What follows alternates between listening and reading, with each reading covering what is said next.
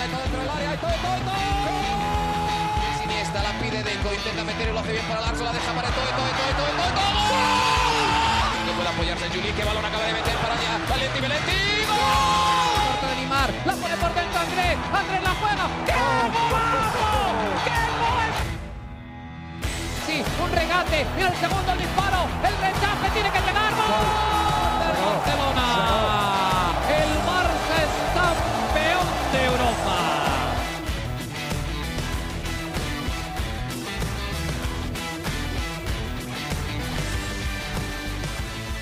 Hola amigos de ADN Barça, bienvenidos nuevamente a nuestro podcast. No estábamos perdidos, estábamos simplemente de parranda, de fiesta. Aprovechamos yo acá en los Estados Unidos un fin de semana largo, Mariana también. Memorial, estabas en el Weekend. Memorial Weekend. Sí, con sus, eh, Mariana con sus eh, obligaciones allá en España también muy, muy ocupada, pero aquí estamos de regreso porque han pasado muchas cosas. Ya tenemos hasta dos jugadores nuevos y, y vamos a hablar de esas presentaciones hoy acá en ADN Barça.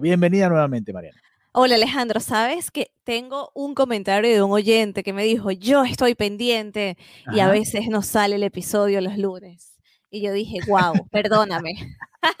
en nombre de Alejandro y mío, perdóname. Así que Sí. ya comienzo este episodio pidiéndole perdón a él y a, bueno, a, la- a las otras personas que esperaban el episodio el lunes, pero bueno, esto es Sí, así, a veces pero estamos tratando de grabar cuando se puede y cuando haya la noticia, ¿no? Eso. cercano a la noticia. porque por ejemplo, eh, si hubiéramos grabado ayer, no hubiéramos Nos hablado perdíamos, nos perdíamos de- lo de Eric García hoy. Exactamente, entonces hay que ver el vaso medio lleno y es que siempre estamos ahí con la, con la actualidad. Y sí, Alejandro, ha pasado muchas cosas eh, en, estos, en estos Comenzó la era días. Guardiola, ahora sí. Ahora La sí era. Guardiola o La la, era Guardiola, mira, se me salió. La era Laporta, tu perdón, la era inconsciente. Laporta. Eso Sí, es tu sí, inconsciente bueno, hablando, no pasa nada, le pasa a todos lo los descartó, pero en el futuro yo espero que vuelva. Eso le pasa, ese es el deseo latente de todos los culés. No te preocupes. Mira, yo Perdió la estuve, Champions el sábado, por cierto. perdió la Champions, aun cuando, cuando en una encuesta que realicé en mi Twitter, una mini Ujú. encuesta, bueno, la gente pensaba que, que la iba a ganar y yo también pensé que podía Yo ser. pensaba y quería que la ganara, pero bueno, Pero bueno, mira, al final eh, igual. es el fútbol, así es el fútbol. eh, y, y fue un buen partido del Chelsea, fue un mejor planteamiento eh, el del Chelsea y, y también fueron justos ganadores y me gustó mucho que, que Guardiola no hiciera la tontería de quitarse la medalla, o sea, la- la- le dio un beso, eso para mí. Estas cosas parecen pequeñas, pero para mí tienen mucho, mucha relevancia porque habla del respeto. Mira, yo respeto lo que es llegar a una final, yo, yo sé lo que cuesta, porque, porque conozco el trabajo que hay detrás de esto, entonces por eso no hago la malcriadez de despreciar una medalla. A mí me pareció un detallazo, me pareció un detallazo también que, que varios jugadores se la dejaran, entonces, bueno, destacable eso de, de la final de la Champions, una final, otra final dominada por el fútbol inglés, ¿no? Y también con aficionados en el campo que se, que se hacía extrañar ver y sentir un poco esa algarabía. Pero volviendo a lo que estábamos comentando de la, de la era Laporta, estuvimos en la primera rueda de prensa oficial, porque él había dado su rueda de prensa cuando tomó posesión, cuando, Ujú. cuando ganó, ¿no? Pero claro, no era lo mismo, era una, una rueda de prensa un poco con las sensaciones de la victoria y esta ya era como la era primera como en un- su mandato. Aquella era como un acto político de, de, bueno, aquí voy a tomar posesión de mi puesto y ahora sí, eh, como presidente, ahora sí, rueda de prensa. Ajá, ¿Qué, viviste rápidamente? ¿Qué, ¿Qué fue lo que más te llamó la atención de esa rueda de prensa que fue el pasado viernes? Exactamente. Mira, me gustó que, que al final él, él entra a hablar, pero él hace una introducción de 20 minutos donde Sí. él habla de todo, solo. O sea, es como, mira, vamos a hablar de Messi, tema Messi, renovación de Messi, Kuman. O sea, prácticamente él, se, él respondió todo lo que le iban a preguntar antes de darle la, la palabra a los periodistas. Y bueno, nada, yo siempre, mm, y, y lo comentaba ya desde la campaña, lo elocuente que es Laporta, cómo sabe responder y cómo sabe darle la vuelta a las preguntas. Em, lo, lo que más lograron sacarle que pudo haber dejado un titular es el tema con Kuman, ¿no? Que lo abordó precisamente antes de que, de que le preguntaran los periodistas. Y ahí sí sí quedó claro lo, lo, que muchas veces habíamos comentado, que no era la intención de, de la porta, ¿no? Que no es el favorito, por así decirlo, para, para sí. mantenerse como entrenador. Lo tiene ahí como un peor es nada, prácticamente. Es literal un peor es nada. Es literal un peor es nada. Dame chance hasta que encuentre a alguien mejor. sí. y, y, básicamente era lo que habíamos hablado, ¿no? Cuando yo te decía, mira, suenan nombres, suenan cosas, era eso, esa inconformidad uh -huh. de, de la porta con Cuban, eh, más allá inclusive de los resultados sí. y de cómo terminó la liga. Y bueno, de resto tampoco nada demasiado relevante, la, la Pero continuidad. me llama la atención eso, Mariana, lo de Kuman, Cuéntame. porque él habla mucho, él habla mucho de, del respeto que se merece una figura como Ronald Kuman en la institución, y creo que aquí lo hemos mencionado tú y yo, pero no es más irrespetuoso aún decirle, ya va, ya te aviso, espérate, déjame, vamos a, a pensarlo, vamos a analizarlo, porque él llama a la reflexión incluso a, a Kuman y a su equipo de trabajo, eh, no es como más irrespetuoso aún si al final lo terminas despidiendo, no haberle dicho una vez simplemente, mira, eh, gracias por el trabajo que hiciste, no estamos contentos con la manera en la que juega el equipo, queremos en, enfocarlo de una manera distinta y creemos que tú no eres la persona indicada para hacerlo y ya. Eh, pero así de esta manera, creo que lo estás irrespetando de todas formas. Aún, claro. Claro, claro, es incómodo. Lo que pasa es que al final se sabe, eh, estamos todos muy claros de que la Porta no quería y nunca quiso la continuidad de Kuman, uh -huh. pero también alguien tiene que entrenar, alguien sí. tiene que llevar el timón de este barco. Entonces, si no encuentran a nadie, no puede ir solo. Entonces, por claro. esa parte, es una situación muy incómoda, digamos, que la porta está entre las cuerdas porque tiene que tomar una decisión, pero todavía no ha podido tomarla y está ganando tiempo. Y por mucho que lo maquillo, lo adorne, por supuesto que es incómodo y por supuesto que, que no es del todo mm, idóneo, ¿no? No, no sé si respetuoso, uh -huh. pero, pero bueno, yo creo que para nadie es el panorama ideal. De hecho, Kuman estuvo la semana pasada, entró por un ataque de ansiedad al, al hospital de Barcelona. Entonces, yo creo que también están siendo días complicados para, para, para Kuman y por supuesto para Laporta, que tiene que buscar un entrenador, que está buscando ese entrenador, pero que ser eh, el entrenador del Barça, con todo lo que conlleva, con la parte económica, eh, no, es, no es un panorama sencillo. Entonces, eh, eso fue lo que más quedó en evidencia, ¿no? Luego le preguntaban, por supuesto, por Leo Messi y, decía que se venían buenas sensaciones, que no estaba cerrado, pero que hay una buena relación, hay un buen entendimiento y poco más. Se dijo en, en, esa rueda de prensa que lo que quería era darle un mensaje positivo a la afición, ¿no? Decirles uh -huh. que, que, se está trabajando y, y ya, y bueno, se habló de, de la auditoría, de esta auditoría que está en curso, de la cual han salido cosas bastante preocupantes, así que cuando salgan los resultados de esa auditoría, prepárate porque tendremos novela para rato. Sí, sí, y es así, y quizás eso fue lo más destacado de esa rueda de prensa, eh, que fue larga, por cierto, habló bastante tiempo Uf, en la sí, porta. Comenzó de... a las once y media, terminó a la una de la tarde. Imagínate, eh, muchas cosas que hablar, pero bueno, lo, lo, más relevante de este fin de semana, más allá de, bueno, también el triplete de las chicas, que hay que mencionarlo. Por supuesto. Eh, histórico nuevamente, que, que, el Barça ahora también es el primer club en ganar eh, un triplete.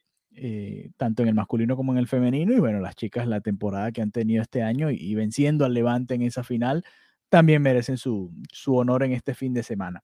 Eh, sí.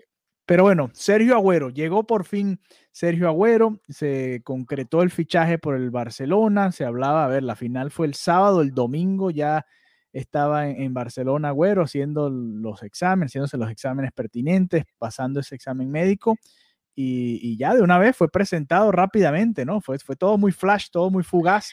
Sí. Eh, pensábamos que iba a ser el, eh, presentado después de la Copa América. Eso es lo que venía diciendo todos los que tenían algún tipo de idea de cómo iba esa negociación eh, con el Kun Agüero. Y sin embargo, de una vez, ya, es más, me sorprendió a mí ver el, eh, el lunes, creo que fue el lunes ya la presentación ¿sí? de, de Agüero eh, ya con el uniforme del Barça, ya firmando con la porta, ya teniendo los medios, dije, wow, fue, fue bastante más rápido de lo que pensé. Fue fugaz. Él aterrizó en Barcelona el domingo y eso trascendió a todos los medios. Y de hecho, fuentes cercanas a él, periodistas cercanos, decían que no venía a firmar por el Barcelona, que, que venía por un tema personal uh -huh. y, y que lo que hacía era un chequeo médico de cara a la Copa América eso era lo que se comenzó a manejar, que él estaba aquí, pero no era para fichar por, para fichar por el Barça. Y ya el lunes en la mañana fue a la Creu Blanca a hacerse el, el, chequeo médico y ya directamente a ser presentado previo a su viaje a la, a la Copa América, ¿no? A Argentina, a concentrarse con la selección.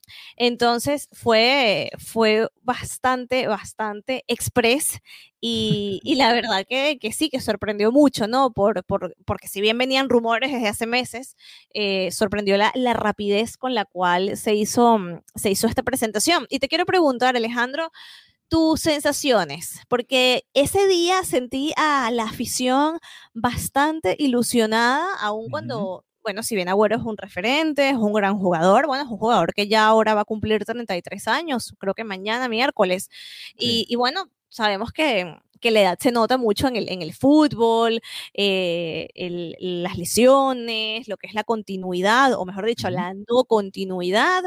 Em, Cuéntame tú cómo, cómo tomaste este fichaje, ¿Te, ilusionó? ¿Te dio igual? ¿Cómo te sentiste? Eh, sí, yo creo que sí ilusiona porque, eh, a ver, no lo veo como titular del Barça, no creo que lo sea, aunque, bueno, dijo obviamente que viene a pelear por un puesto.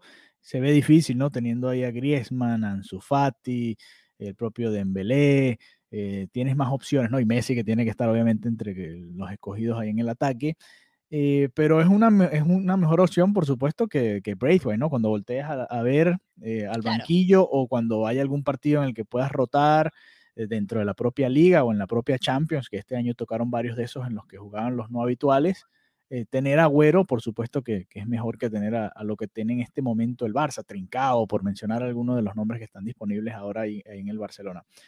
Eh, pero también es verdad que viene, eh, a ver, es un fichaje que viene al banco, ¿no? En teoría, en teoría digo yo, ¿no? Porque quizás el, próximo entrenador viene, lo ve y dice, no, vamos a jugar contigo ahí arriba y, y bueno, jugarás 60 minutos, pero vas a jugar tú arriba eh, todos los partidos. No sé. Fichaje de la porta, ojo, que es un fichaje de la porta. Y eso me llamó la atención porque le preguntaron si había hablado con Kuman y dijo que no, que no había hablado con Kuman. Bueno, pero es el entrenador, ¿no? Por lo menos el que está ahora. Por ahora. Eh, fue extraño, fue extraña esa, esa, parte, pero sí me ilusiona, sí me gusta tener a Agüero, además todos conocemos la relación que tiene con Messi.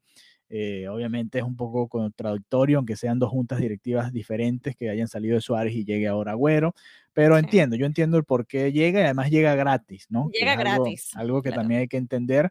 Eh, tanto este fichaje como el de Eric García, del que ya vamos a hablar, son jugadores que vienen ambos del City y vienen ambos gratis, que en estos tiempos de pandemia, con todos los problemas que tiene el Barça económicos, eh, por supuesto que, que tiene, tiene importancia, ¿no? Además viene, quiso aceptar el contrato de dos años. Eh, Exactamente, porque está hasta el 2023 y la cláusula es de 100 millones de euros. La ficha también se la bajó. A ver, hizo también su esfuerzo el Kun para, para venir a jugar al Barcelona y eso también hay que valorarlo, ¿no?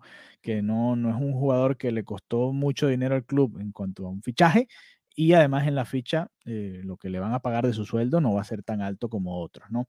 Eh, eso creo que es importante y, viene a aportar, ¿no? Ya después veremos si, si juega, cómo llegan su Fati, qué van a hacer con Dembélé, cómo llega Trincao en su crecimiento, en qué posición va a jugar Messi para ver dónde van a jugar los que lo van a acompañar, Griezmann, si va a pasar a ser quizás un poquito más mediocampista o va a estar arriba también con ellos. Hay un poquito más de opciones ahí en el ataque y nosotros nos quejamos mucho, hablamos de la cantidad de goles que hizo el Barça, pero también dijimos mucho que al Barça le faltaba pegada, ¿no? Y con Agüero, bueno, creo que podemos, o en teoría, en teoría, porque lo que tú decías es realidad, es una realidad, viene de un año con muchas lesiones y estuvo fuera mucho tiempo y, eso obviamente le afecta a los deportistas de alto rendimiento. Vamos a ver qué versión del Kun Agüero llega a Barcelona, pero me gusta, me gusta el fichaje porque, porque le da opciones ahí, es un jugador diferente, un jugador que, que, que además creo que le va a aportar más de lo que podía ser Braithwaite, dentro de lo poco, las pocas oportunidades que recibió el danés este año. Así que a mí me gustó. ¿A ti te gustó? ¿Te gusta la llegada de Sí, sí, a ver, eh, esa llegada o esos fichajes que, que, tienen mucho potencial a nivel de prensa, a nivel de medios, de ilusión de la afición. Eh, pero como lo hemos dicho muchísimo, el tema no está tanto de cara al gol y no es tanto en la parte de ataque, por eso creo que, que no será popular, pero me ilusiona más eh, el fichaje de Eric García. Ok, hablemos de Eric García, que fue presentado este martes también allá en Barcelona. Vuelve de, a su casa porque creció en la Masía, estuvo en el Manchester City, estuvo de titular mucho tiempo la temporada pasada. Este año apenas supieron que se venía al Barça, como que lo dejaron un poquito a un lado, pero es un central que tiene mucha proyección, tiene presente y tiene futuro, va a estar con España en la Eurocopa y, bueno, viene a pelearse un puesto ahí en la defensa, ya lo comentaba, con Araujo, con Mingueza, con Piqué. Eh, se refuerza algo que le faltaba al Barça, ¿no? Que es la defensa. Y, por eso creo que es tu ilusión. Sí, como lo dices, eh, primero es de la masía y hemos hablado muchísimo esta temporada de lo valioso que es para el juego, para que se mantenga ese ADN Barça, la masía, ¿no? La ideología de la masía, la forma de jugar de la masía. Él estuvo desde el 2008 hasta el 2017 jugando para la masía. Entonces, eh, esto ya a nivel de, entendimiento es muy, muy importante. Además, luego estuvo en en el City, como, como lo acabas de, de, comentar, que estuvo también con Guardiola. Entonces, por ahí como que digamos que nunca se desvinculó de lo que es este, mm, lo que es el estilo de juego y la verdad, él, eh, para mí, creo que va a encajar perfectamente por esta misma razón. Con, con, el Barcelona, creo que tiene muy buenas condiciones físicas, em, creo que tiene esa capacidad de, de, saber, ¿no? Como esa intuición táctica de, ok, aquí tengo que salir o, cuando no debe salir, o sea, cuando no debe dejar desprotegido un área. Em, creo que puede llegar a ser un jugador desequilibrante y mm, también no solamente eh, sabe defender, o sea, no solamente sirve en la defensa, sino que también tiene una gran capacidad ofensiva. Entonces, para mí esto es vital, ¿no? Y también es un poco la, ideología de, de, Cruyff, la ideología de, del mismo Guardiola, que todo jugador tanto debe atacar como debe saber defender. Entonces, yo creo que él tiene esa, mm, esa capacidad. Yo creo que, que además llega con una gran sensación de pertenencia, de, volver a casa, como lo decían todos los videos de, en las redes y en la rueda de prensa, de que volvía a su casa, decía que él soñaba con Ansu Fati meter goles, ¿no? Con el debutar, jugar con el primer equipo y ahora creo que tiene, espero que Ansu, Ansu, Fati se recupere, pero creo que va a tener mucho valor eso, ¿no? Y para mí es, eh, es ese futuro, ¿no? Y lo que, lo que conversábamos siempre, esa vuelta a la masía, vuelta a las raíces, reencontrarse con el ADN Barça, para, para tener un equipo que, que, juegue como de verdad juega el, el, Barcelona. Además, él creció con referentes como Puyol, como Piqué, como Macherano. Entonces creo que está totalmente conectado con, con, lo que es el Barcelona y, y que espero que tenga la, la, posibilidad de jugar como no la tuvo, ¿no? En esta, en, este último tramo, en esta temporada. Entonces, que, pueda jugar, que, pueda demostrar su talento. ¿Tú, tú, qué, tú qué, qué, opinas? ¿Te, ilusionó tanto? o, yo me fui. no, no, no, sí, sí estoy de acuerdo con mucho eso, o todo eso que dijiste, pero me preocupa algo, y es que el Barcelona tiene eh, hasta, bueno, no voy a llamarle sobrepoblación, pero tiene muchas opciones en el central derecho, digamos, Piqué, Araujo, Mingueza y ahora Eric García, y no veo que se refuercen en, el lado izquierdo, ¿no? En el central izquierdo. Están Lenglet y un Titi nada más, porque Firpo ni siquiera lo usan de central izquierdo. Eh, Quizás alguno se ha reconvertido, no lo sé. Sí, sí, podrías, a ver, cuando le tocó jugar a Mingueza con Araujo, jugaba Araujo por izquierda y Mingueza por derecha, ¿no? Eh, podría jugar con, puros centrales derechos, dependiendo también si va a jugar con línea de tres o línea de cuatro, ahí ya, ya veremos, eso también depende del entrenador y, y como no sabemos quién va a ser el entrenador, eh, suponiendo que juegue Kuman, por ejemplo, y tengas línea de tres, podrían jugar hasta los tres, ¿no? Eh, Araujo, Piqué y, Eric García o, Y que la transición es que también Piqué en algún punto entienda que ya no, que ya no le corresponde esa titularidad, ¿no? Que, sí, puede, también, eh, puede también que la, puede ser que la temporada que viene sea como esas de Puyol en los últimos años, ¿no? Que estaba en la banca y venía, entraba a defender cuando hacía falta, ¿no? Eso también puede ser, eh, y este puede ser el comienzo de, esa etapa, ¿no? Ya con centrales más jóvenes, Araujo que tuvo una muy buena temporada, Mingueza que tuvo sus altas y bajas, pero también demostró que, puede jugar en, partidos de alto rendimiento, y ahora Eric García que también llega muy joven, y, si es el central titular con España en la Eurocopa, a ver, tiene que venir a ser también el central titular eh, con el Barça, digo yo, ¿no? También depende cómo, cómo le vaya a España en ese torneo y a él y, cómo llegue él para la pretemporada. Pero sí me llamó la atención eso, ¿no? Que más allá de que Eric García, todos sabíamos que iba a llegar, que todavía no, no se escuchan nombres para el central zurdo que, que, debería llegar, en mi opinión, para el Barça. Eh, un Titi, tenemos años tratando de que se vaya y no se quiere ir de Barcelona. Eh, el inglés tuvo una temporada muy mala, muy mala. Eh, realmente mala, cometió varios errores que le costaron muchísimos puntos al Barça y ahí hay que traerle una competencia al inglés. Entonces, eh, me, me, llama eso la atención, ¿no? Eh, estoy contento con el fichaje y la llegada también gratis, eso también hay que decirlo. También hizo el esfuerzo para venir al Barça y, y eso era lo que él quería y viene gratis desde el Manchester City. Pero quiero ver también que, que la porta se mueva ahí con un central por izquierda para traerle competencia al inglés. Sí, sí, de hecho la porta decía que, que, se iban a ir anunciando estos fichajes, que los uh -huh. primeros ya los sabríamos la próxima semana, que es esta, uh -huh. y, y, bueno, sí, esto no ha terminado, ¿no? Yo creo que apenas comienza, claro, con la limitación económica del equipo que, que no se puede mm, obviar, pero, pero yo creo que pro, pronto sabremos no solamente quiénes entran, sino también quiénes van de salida, ¿no? Por ahí se habla muchísimo de la, de la posible salida también de Sergi Roberto por también. darte algún nombre. Entonces uh -huh. también está sonando mucho la salida de Sergio Roberto, que bueno, también da, me daría un poco de cosa por, por lo que es su historia con el equipo. Y, sí. Pero bueno, también. Nunca le eh, terminaron de dar la oportunidad como mediocampista. Creo que es ahí donde falló también el Barça, ¿no? Sí, sí, lo puede ser. en lateral, que era una posición que él no jugaba, Que no era, exactamente. Y, y después, bueno, no le dieron el espacio en el mediocampo nunca prácticamente. Sí, y, y, bueno, que también esta temporada fue muy mala para él, las lesiones, el. COVID, o sea, al final no tuvo esa continuidad. Tiene sentido que salga, tiene sentido sí. que salga porque, a ver, Lamentable, si llega Emerson sí. además, si llega Emerson, que es mitad del Barça, mitad del Betis, y termina de llegar al Barça, eh, tendrías a Dest y a Emerson ahí en el lateral derecho, realmente no te haría falta Sergi Roberto. Uh -huh. Es la realidad, es dura, pero es la realidad. Exacto, también, bueno, en un momento sonó demasiado el tema de la salida de Grisman y esos rumores han quedado bastante callados, ¿no? Uh -huh. Más que todo por la parte económica. Entonces, yo creo que estas semanas van a ser bastante noticiosas, que apenas ya tuvimos el, el abrebocas esta semana, uh -huh. pero, pero que las noticias van a, van a continuar y, y, que nos enteraremos porque yo creo que sí, que, que, viene más gente y que es porque van a salir, porque sí o sí, sí por el sí. tema económico, ¿no? Mayormente. Han sonado mucho, Mariana, para cerrar este episodio y obviamente vamos a estar monitoreando qué sucede porque cuidado y nos sorprenden y mañana presentan a otro jugador también. eh, mañana estamos grabando esto el martes en la tarde mía, noche de, de Mariana. Eh, vienen sonando también dos jugadores que llegarían gratis, Memphis Depay y Georgino Wijnaldum desde el, el Liverpool y, y el Lyon. Uh -huh. eh, ¿Crees que van a terminar llegando al Barça? Bueno. ¿O ¿Te gustaría eh, que llegaran al Barça?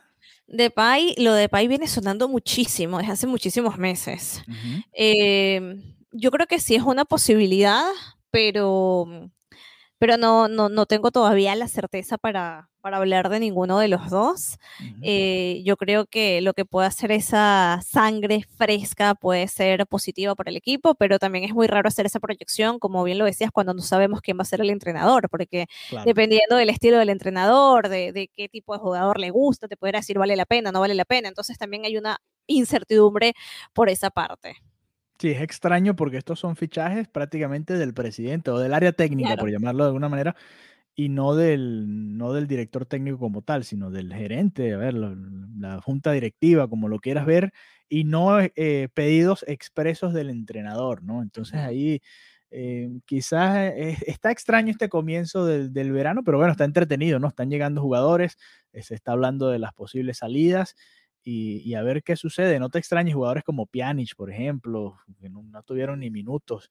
Para nada son probablemente sean descartes y, y, bueno, ya cerrar un ciclo de, de, un proyecto que falló, que le trajo muchos eh, momentos amargos al Barcelona y bueno, terminar de abrirle la oportunidad a, a este nuevo grupo de jugadores, ¿no? Que, que, también ah, se habla mucho de los jugadores veteranos, está Alba, está Piqué, está Messi, está Busquets, pero también la realidad es que hay un grupo de jóvenes que, que ahora está tomando la, también la batuta de cierta manera con el Barça y, y bueno. Eh... Y que es la transición que necesita el equipo. Si bien no se puede haber, no se puede, no puede haber, perdón, un año de transición, porque es algo que repite eh, la porta y que también lo dijo en la rueda de prensa. O sea, aquí si se pierde, hay consecuencias. Claro. Eh, pero, pero creo que es una transición saludable a un equipo más joven, que ya es algo que se necesita, aunque el fichaje de Agüero me, me, me, diga lo contrario, pero bueno, sí. eh, creo que, que, igual es que sí vamos mercado, a tener apart, sí. apartando algún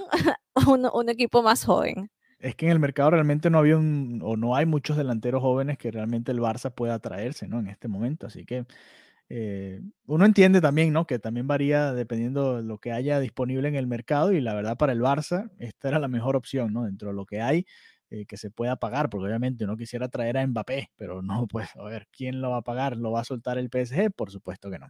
Entonces eh, hay que también ser realistas y... Igual con Messi, con Messi en el equipo no se necesita Mbappé.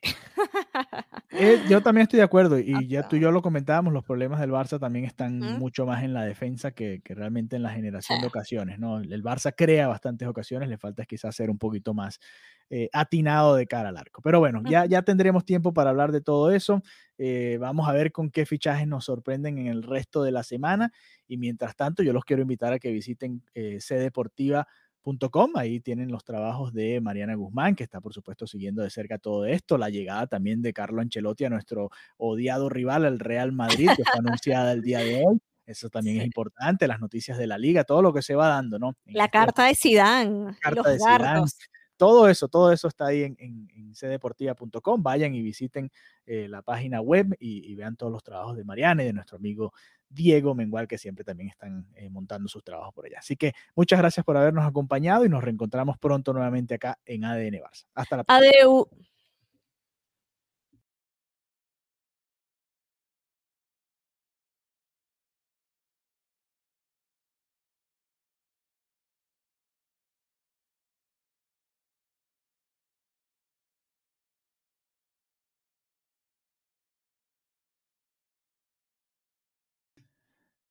Gracias por escuchar otro episodio de ADN Barça. Recuerda que puedes seguirnos a través de nuestras redes sociales en arroba ADN arroba ADN en Twitter e Instagram. Hasta la próxima.